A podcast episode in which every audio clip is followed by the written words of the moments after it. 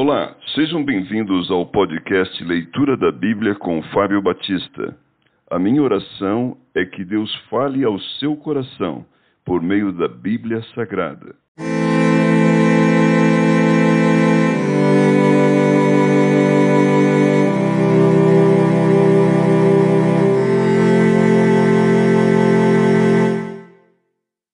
Primeira Reis, capítulo 9. A aliança do Senhor com Salomão.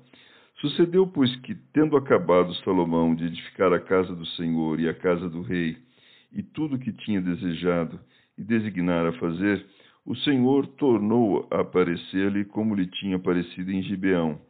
E o Senhor lhe disse: Ouvi a tua oração e a tua súplica que fizeste perante mim. Santifiquei a casa que edificaste, a fim de pôr ali o meu nome para sempre. Os meus olhos e o meu coração estarão ali todos os dias. Se andares perante mim, como andou Davi teu pai, com integridade de coração e com sinceridade para fazeres segundo tudo o que te mandei, e guardares os meus estatutos e os meus juízos, então confirmarei o trono de teu reino sobre Israel para sempre, como falei acerca de Davi teu pai, dizendo: Não te faltará sucessor sobre o trono de Israel. Porém, se vós e vossos filhos de qualquer maneira vos apartardes de mim, e não guardardes os meus mandamentos e os meus estatutos que vos prescrevi, mas fordes e servirdes a outros deuses e o adorardes, então eliminarei Israel da terra que lhe dei, e a esta casa que santifiquei a meu nome, lançarei longe da minha presença, e Israel virá a ser provérbio e motejo entre todos os povos.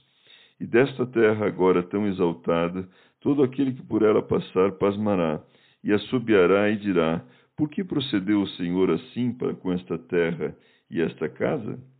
Responder-se-lhe-á: Porque deixaram o Senhor seu Deus, que tirou da terra do Egito os seus pais, e se apegaram a outros deuses, e os adoraram, e os serviram.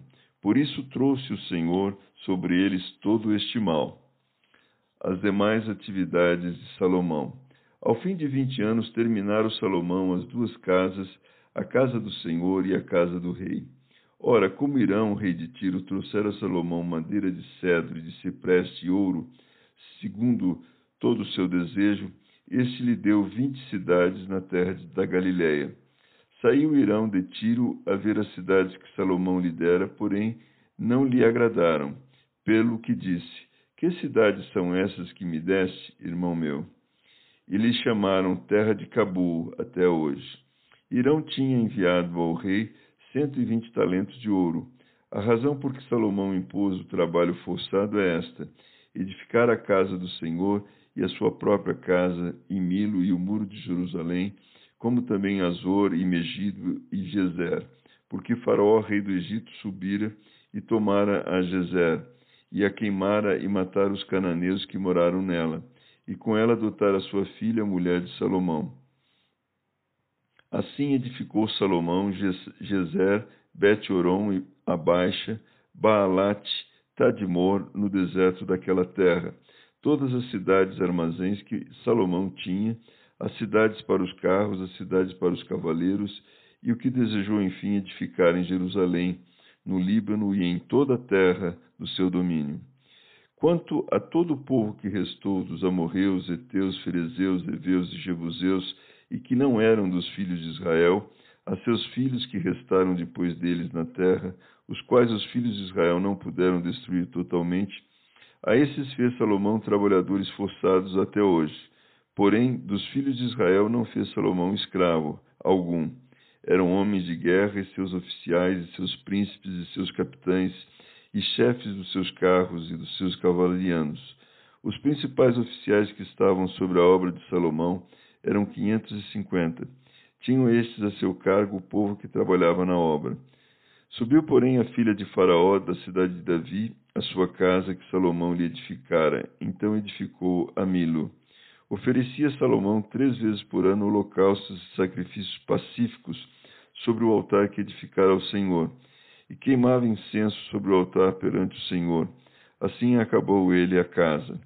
Fez o rei Salomão também naus em Ezion-Geber, que está junto a Elate, na praia do Mar Vermelho, na terra de Edom. Mandou Irão com aquelas naus os seus servos marinheiros, conhecedores do mar, com os servos de Salomão.